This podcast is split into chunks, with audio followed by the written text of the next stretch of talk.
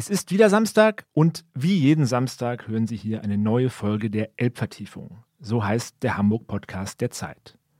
In dieser Woche darf ich Sie wieder begrüßen. Florian Zinnecker ist mein Name. Ich bin einer der beiden Leiter des Hamburg-Ressorts der Zeit. Und die heutige Folge, die Sie jetzt hier gerade hören, ist für mich sicher die bisher riskanteste.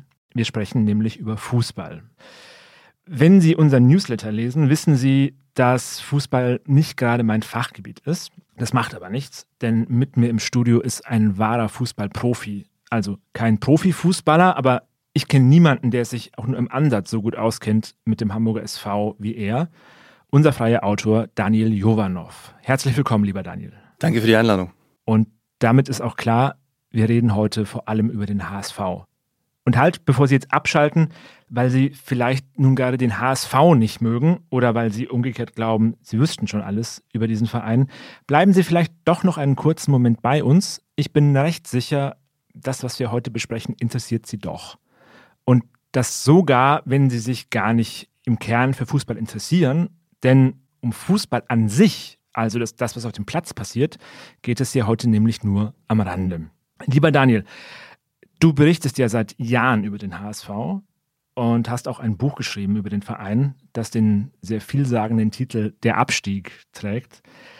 Warum interessierst du dich eigentlich so sehr für den HSV und seit wann und wie kam das? Also ich glaube, dass das sehr viel zu tun hat mit meinem Vater, der in den 70er Jahren als Gastarbeiter aus Jugoslawien nach Deutschland gekommen ist und äh, in der Zeit mit seinem Bruder und mit vielen anderen aus der Community quasi zum HSV gegangen ist. Und es gab zu der damaligen Zeit auch später, in den 80ern gerade mit dem Trainer Branko Sebec, einen jugoslawischen Trainer. Ich glaube, da kam die Identifikation auch her und das war auch mit die, oder beziehungsweise das war die erfolgreichste Phase des HSV ja, so hat er, mein Vater mir das eigentlich mitgegeben. Also das ist so ein Verein, den sucht man sich irgendwie nicht aus, sondern man wird ausgesucht vom Verein. Und deswegen hat es mich zum HSV gezogen. Und würdest du sagen, du bist Fan? Das würde ich heute wahrscheinlich nicht mehr sagen. Ich glaube einfach, dass da eine gewisse Distanz auch entstanden ist, auch durch die berufliche Tätigkeit und auch die journalistische Begleitung. Ich würde eher sagen, ich bin ein Beobachter des Vereins. Der HSV, das weiß sogar ich, rutscht seit Jahren von einer Krise in die nächste. Macht es dir eigentlich Freude, das alles so hautnah zu beobachten?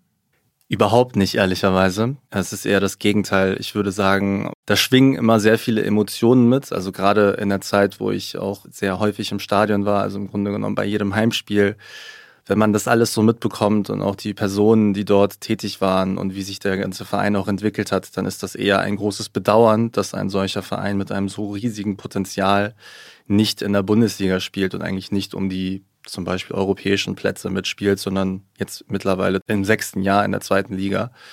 Insofern würde ich sagen, ja, es ist eher tatsächlich so das Bedauern. Das Bedauern, dass es nicht gelingt, diesen Club irgendwie auf die Beine zu bringen. Bevor wir in die Details gehen, noch eine generelle Frage. Wieso glaubst du, sind denn die Dinge beim HSV so verknotet? Boah, wo wollen wir da anfangen? Das würde ja den Rahmen sprengen, wenn wir jetzt über alle Details hier sprechen. Aber es geht im Grunde genommen darum, also auch das Buch, das ich geschrieben habe 2018 mit dem Kollegen Tobias Escher, einem Experten auch gerade im Bereich Taktik. Also der ist äh, bekannt geworden auch durch seine Taktik-Blogs und wir haben uns damals zusammengetan. Der hat so ein bisschen die sportliche Seite durchleuchtet und ich so die, die vereinspolitische Seite, also so die Machtstrukturen, die so dahinter stehen. Auch in meiner Tätigkeit äh, ist mir eigentlich sehr schnell aufgefallen, dass es gar nicht so sehr um das geht, was auf dem Rasen passiert. Das ist gar nicht so sehr der Fußball sondern es ist vielmehr die Frage, warum funktioniert diese Organisation nicht? Warum funktioniert dieser Verein oder dieses Fußballunternehmen nicht? Also das ist eher so eine übergeordnete Betrachtung, wo es um Themen geht wie Kultur, um Miteinander, um Vertraulichkeit, auch um auch Kritikfähigkeit, also wie selbstreflektiert ist der Club und wie selbstreflektiert geht er mit sich und seiner Entwicklung um. Und äh, ich glaube, dass man da eher zu der Antwort kommt, warum es die letzten mittlerweile schon über zehn Jahre eigentlich nur bergab gegangen ist, beziehungsweise warum man die Ziele ständig verfehlt hat. Lass uns mal auf die Gegenwart schauen. In ein paar Tagen wird es eine wichtige Mitgliederversammlung geben in diesem Verein. Das weiß ich, weil du es berichtet hast bei uns in der aktuellen Ausgabe. Was passiert auf dieser Mitgliederversammlung? Was soll da beschlossen werden? Ich fange mal 2014 an. 2014 hat sich eine Mitgliederinitiative, die sich HSV Plus nannte, dafür stark gemacht, den äh, Verein in eine, beziehungsweise die Profifußballabteilung in eine Kapitalgesellschaft, also in eine Aktiengesellschaft umzuwandeln. Die meisten Vereine beziehungsweise die meisten Clubs im Profifußball sind inzwischen in Kapitalgesellschaften organisiert. Und der HSV hat diesen Schritt 2014 vollzogen und ist eine Aktiengesellschaft geworden, wo sich erstmals Investoren auch beteiligen konnten, also wo sie Eigentümer werden konnten des Clubs. Diese außerordentliche Mitgliederversammlung jetzt am 23. März hat den Hintergrund, dass man eine Korrektur oder beziehungsweise eine Anpassung dieser Rechtsform vornimmt von einer klassischen Aktiengesellschaft in eine Sonderform, die sich Aktiengesellschaft und Kommanditgesellschaft auf Aktien nennt. Das bedeutet, um das konkret zu machen, es wird zwischen der Aktiengesellschaft noch eine weitere Gesellschaft gegründet, eine sogenannte Kommanditgesellschaft, die vereinfacht gesagt so als die Vermögensverwaltungsgesellschaft des HSV fungiert, während der sportliche Bereich, diese Organisation wird sich dann HSV Fußballmanagement AG nennen, sozusagen eine klarere Trennung zwischen reinen sportlichen Interessen und den Interessen des Kapitals zu ermöglichen. Also das heißt, es ist eine Anpassung, die darauf abzielt, die Mitgliederrechte zu stärken und den Einfluss von Investoren zu begrenzen. Also in der komplizierten Struktur die sowieso schon sehr verschachtelt ist, wird es jetzt noch verschachtelter. Könnte man so sagen, ja. Also ich glaube, der Blick auf so eine Vereinsstruktur ist durchaus auch komplex, wobei sie beim HSV im Vergleich zu anderen, also wenn man mal so nach Hannover schaut, da ist es noch viel komplexer. Also würde ich sagen, die HSV-Struktur, wenn man sich so ein bisschen einarbeitet, ist jetzt nicht die komplizierteste. Glaubst du, dass diese Umwandlung in die Kommanditgesellschaft oder diese Gründung der Kommanditgesellschaft jetzt Dinge besser macht? Nicht sofort jedenfalls, sondern es geht halt eben darum, dass der HSV dadurch die Möglichkeit schafft, mehr Anteile zu verkaufen, also mehr Aktien zu verkaufen. Bisher gibt es da eine satzungsgemäße Regelung oder eine Obergrenze von 24,9 Prozent, die die Mitglieder so in der Satzung verankert haben. Diese Grenze ist sehr wichtig, weil sie sozusagen die Sperrminorität eines einzelnen Investors verhindert. Also das bedeutet, dass ein einzelner Investor durch einen Anteil überhalb von einem Viertel keine Beschlüsse blockieren kann. Das heißt, alle Entscheidungen, die getroffen werden, liegen sozusagen in der Verantwortung des Vereinspräsidiums, also des demokratisch gewählten Vereinspräsidiums, das die Basis repräsentiert. Und diese neue Gesellschaft, die dort gegründet wird oder diese Rechtsformanpassung schafft eben die Möglichkeit, mehr Aktien zu verkaufen, aber gleichzeitig nicht mehr Einfluss zu gewähren an potenzielle Investoren, die dann noch da hinzukommen könnten. Eine der wenigen Sachen, die ich über Fußball weiß, ist, dass, das hast du auch gerade schon gesagt, der HSV ja nicht der einzige Verein ist, der in einer Aktiengesellschaft organisiert ist oder die Profifußballabteilung jedenfalls, sondern auch zum Beispiel der FC Bayern bei dem das auch ja sehr prominent passiert. Und auch wenn da Probleme auftauchen, ist das immer sofort ein sehr großes Thema.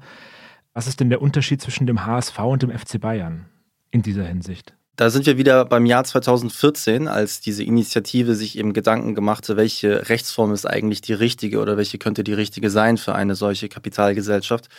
Da hat man sich sehr stark an dem Modell des FC Bayern orientiert. Der FC Bayern ist eine Aktiengesellschaft und hat drei gleich starke Partner als Aktionäre. Diese drei gleich starken Partner sind auch vertreten dann im Aufsichtsrat und haben dem FC Bayern natürlich maßgeblich dabei geholfen, zu dieser Weltmarke zu werden durch die finanzielle Unterstützung und die langfristige Partnerschaft, die man dort eingegangen ist. Der elementare Unterschied zum HSV ist, dass beim HSV eben keine großen Unternehmen und große Weltmarken wie Audi oder Allianz eingestiegen sind, sondern dass es am Ende reiche Fans waren, mit einem reichen Fan ganz vorne weg und das ist Klaus-Michael Kühne. Ich glaube, mit Klaus-Michael Kühne hast du jetzt auch schon die zentrale und die kontroverseste Figur genannt in diesem Verein, über die wir auch gleich noch sprechen müssen. Wer sind denn aber die Leute, die da die Entscheidungen treffen, also die Funktionäre in den Gremien? Wer spielt eine Rolle? Also ganz zentral in dieser Struktur ist natürlich der operativ tätige Vorstand. Das ist einerseits Jonas Bold, der seit 2019 beim HSV ist und für alle sportlichen Themen verantwortlich ist. Dr. Erik Huber, das ist der Finanzchef, wenn man es so möchte. Darüber gibt es einen Aufsichtsrat, der inzwischen aus nur noch sechs Personen äh, besteht, weil Marcel Jansen, der Vereinspräsident, kürzlich aus diesem Gremium zurückgetreten ist.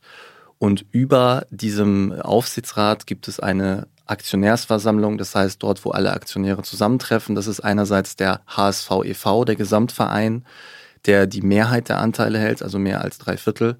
Klaus-Michael Kühne als größtem Einzelinvestor und daneben gibt es noch äh, einige weitere kleinere Aktionäre. Ich habe das Gefühl, ich müsste langsam anfangen, mir so eine Skizze zu malen mit diesen ganzen Menschen und den Namen. Lass uns doch einen Moment bei Marcel Jansen bleiben. Ich kann mich erinnern, in meiner Anfangszeit hier im Hamburg ist so, ist der gerade eingeflogen worden als der große Hoffnungsträger, Ex-Nationalspieler und es war so, ich glaube, wir haben das auch mal berichtet, ich glaube, das hast du auch geschrieben, dass jetzt mit ihm sozusagen ein bisschen frischer Wind in den Verein kommt und jetzt die Dinge besser werden, beziehungsweise vielleicht sogar alles gut. Läuft aber nicht so, oder? Nee, also Marcel Jansen ist damals sozusagen der Nachfolger gewesen von Bernd Hoffmann, der das zweite Mal beim HSV eine Rolle gespielt hatte, nachdem er schon eine sehr erfolgreiche Zeit geprägt hatte in den Nullerjahren bis 2011. Und Marcel Jansen ist ihm quasi nachgefolgt, nachdem Bernd Hoffmann vom Präsidium in den Vorstand gewechselt ist, also sozusagen von einer ehrenamtlichen Tätigkeit in eine hauptamtliche Tätigkeit. Marcel Jansen war eine Person, die lange Zeit auch protegiert wurde von Klaus-Michael Kühne. Also es war jemand, der sehr engen Draht auch zu Kühne hatte, so einem der wichtigsten Geldgeber und Investoren auch der letzten Jahre.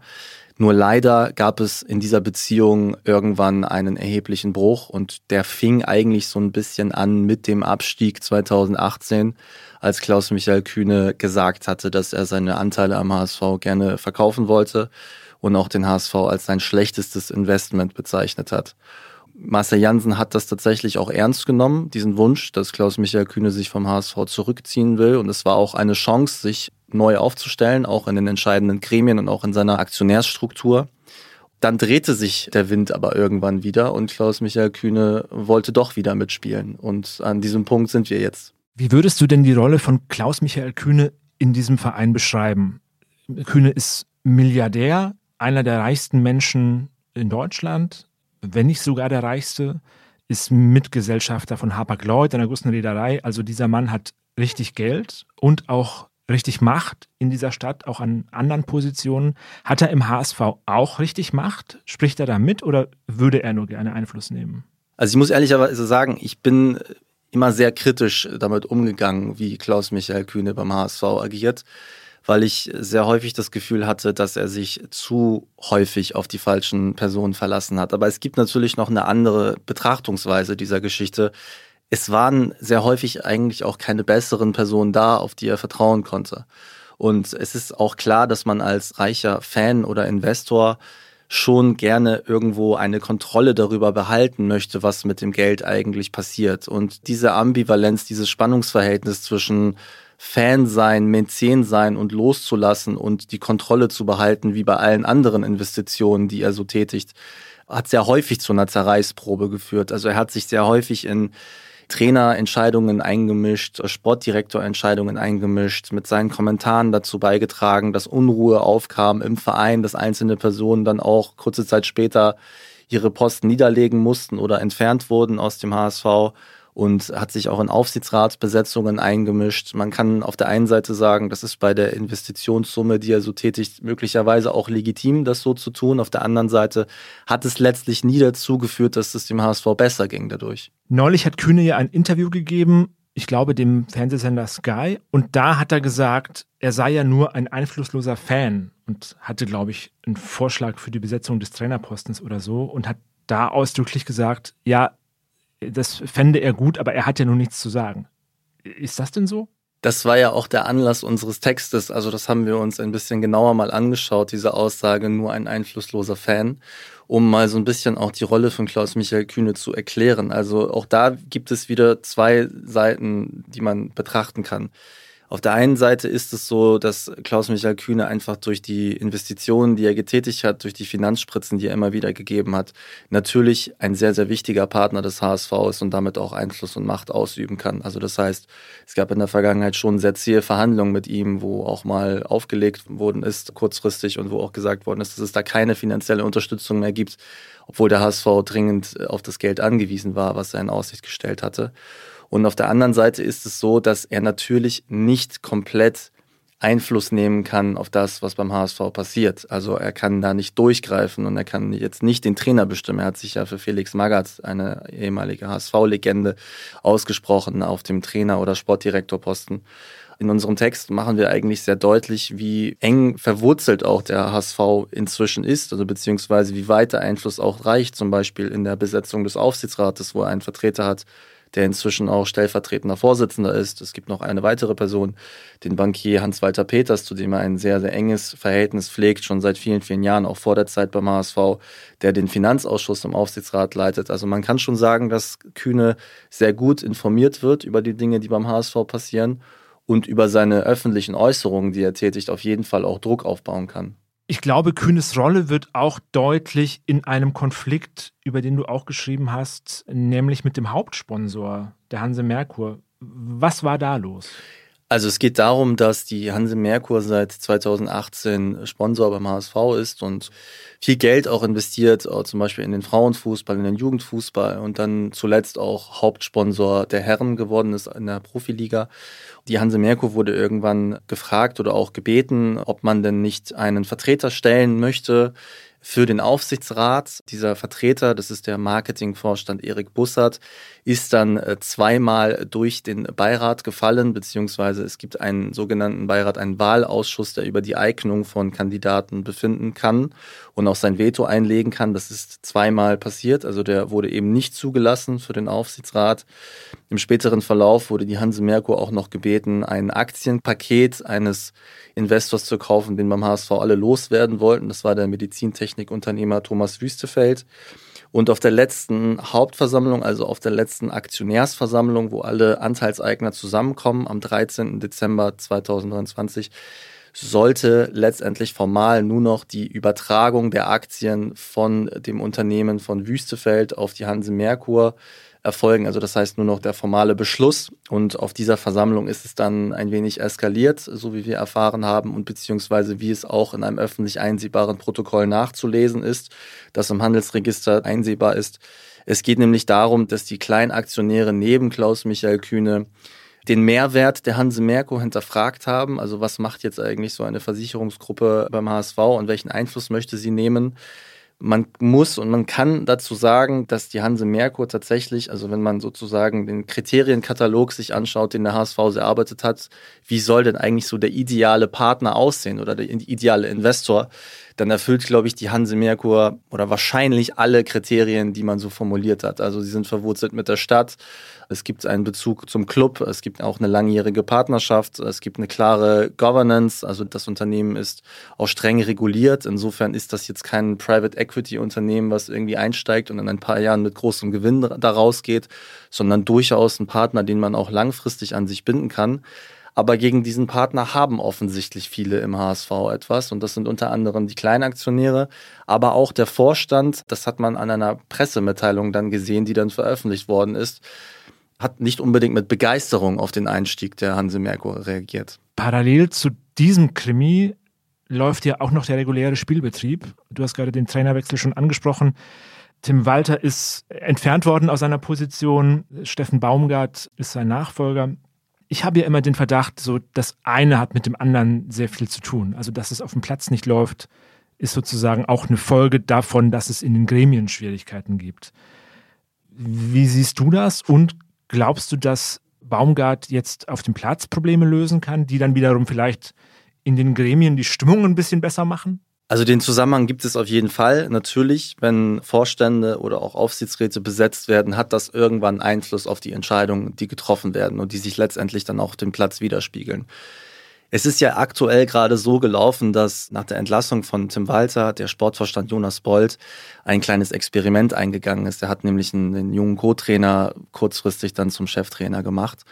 Dieses Experiment ist nicht wirklich aufgegangen. Der HSV hat 2 zu 2 in Rostock gespielt, einer Mannschaft, die jetzt nicht unbedingt besonders erfolgreich war in dieser Saison. Und als die Stimmung dann im Aufsichtsrat immer stärker gegen Jonas Bolt gekippt ist, unter anderem auch wegen der Aussagen von Klaus-Michael Kühne, der sich ja Magath als Sportdirektor oder Trainer gewünscht hat, hat es dazu geführt, dass Jonas Bolt recht kurzfristig einen neuen Trainer verpflichtet hat mit Steffen Baumgart, der jetzt sein erstes Spiel gewonnen hat, auch recht souverän. Es ist ein anderes Auftreten des HSV, es ist weniger wild, es ist ein bisschen kontrollierter, ein bisschen geordneter. Und die Chancen stehen ja immer noch gut, dass man auf den ersten eins, zwei Plätzen oder auf dem dritten Platz landen kann, wobei der FC St. Pauli schon ein bisschen weit entfernt ist auf dem ersten Platz. Aber zumindest der zweite Platz ist definitiv noch erreichbar. Also insofern die Chancen stehen gut, dass der HSV in die Bundesliga aufsteigen kann. Es wird sich letztendlich nur zeigen, ob sie die Spannung bis zum Ende hochhalten können und wie die Saison am Ende verläuft. Also gerade in den letzten Spielen passieren schon sehr viele kuriose Dinge auf den Plätzen in der zweiten Bundesliga. Also das heißt, du hast die Hoffnung nicht aufgegeben, dass der Verein eines Tages wieder so gut wird, wie seine Fans sagen, dass er jetzt schon ist. Nein, die Hoffnung gibt, glaube ich, keiner auf beim HSV, dass der HSV irgendwann aufsteigt. Wenn es dieses Jahr nicht klappt, dann versucht man es halt im nächsten Jahr nochmal.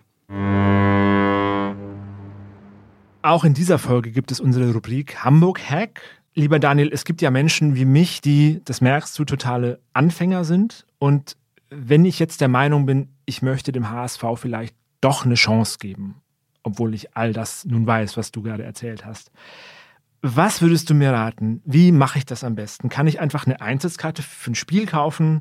Wo sollte ich sitzen? Und ist es eigentlich egal, welches Spiel ich mir anschaue oder hättest du eine Empfehlung für mich? Also wenn du den HSV siegen sehen willst, um also die Stimmung in diesem Stadion auch so richtig zu erleben, dann würde ich dir empfehlen, jetzt in den nächsten Spielen mal ein Ticket zu kaufen und dahin zu gehen.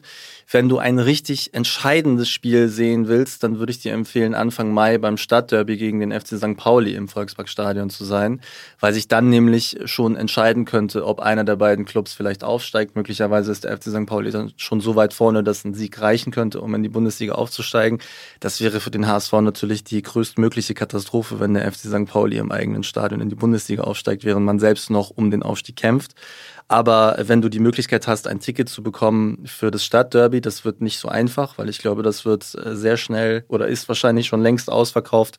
Dann solltest du auf jeden Fall dahin gehen. Empfehlung, wo man sitzen kann. Also als Anfänger würde ich jetzt mal sagen, auf der Haupttribüne oder auf der Gegentribüne, um da den bestmöglichen Blick auf das Feld zu haben und gleichzeitig auch beide Fangruppen beobachten zu können aus einer sicheren Distanz. Da kann es nämlich auch schon mal ein bisschen emotionaler zugehen, aber ich glaube, was dem HSV die letzten Jahre trotz dieser ganzen Geschichte und trotz der Entwicklung gelungen ist, ist, dass man eine neue Identifikation mit dem Club geschaffen hat. Also das Stadion ist trotzdem voll. Es gibt eine neue Generation an Fans, die sich sehr stark mit den Protagonisten dort identifizieren. Die Stimmung wird immer wieder als wirklich einzigartig beschrieben und auch wenn der HSV auswärts spielt, sagen die Spieler auch immer wieder, wir hatten ja zuletzt auch mal einen, den wir interviewt hatten, sagen die Spieler immer wieder, das fühlt sich auch dann wie ein Heimspiel an, weil so viele Hamburger eben mitfahren in die, in die Stadien der zweiten Liga. Also insofern stimmungsmäßig kann ich da nur absolute Empfehlung aussprechen, mal zum HSV zu gehen, auch als Nicht-Fußballfan. Ja, vielen Dank, lieber Daniel. Ich muss ja sagen, ich mag es total, mich mit dir über den HSV auszutauschen oder jedenfalls dir zuzuhören, denn ich habe danach immer das Gefühl, ich hätte ein bisschen mehr und ein bisschen besser verstanden, was da passiert, als vorher. Und das ist auch heute wieder so. Und ich hoffe, Ihnen, liebe Hörerinnen und Hörer, geht es ähnlich. Das war's für diese Woche. Lieber Daniel, danke, dass du hier zu Gast warst und dich auf dieses Gespräch mit mir eingelassen hast. Danke auch an das Podcast-Team von Z Online und an Charlotte Steinbach von Pool Artists, die diese Folge aufgenommen und produziert hat. Und Ihnen natürlich vielen Dank fürs Zuhören. Wenn Sie die Elbvertiefung als Podcast heute zum ersten Mal gehört haben, dann abonnieren Sie uns doch gerne wenn Sie die Elbvertiefung als Newsletter noch nicht kennen, dann ändern Sie das doch und abonnieren Sie auch den unter zeit.de slash Elbvertiefung. Und wenn Sie mögen, schreiben Sie uns an hamburg.zeit.de. Vor allem haben Sie ein schönes Wochenende.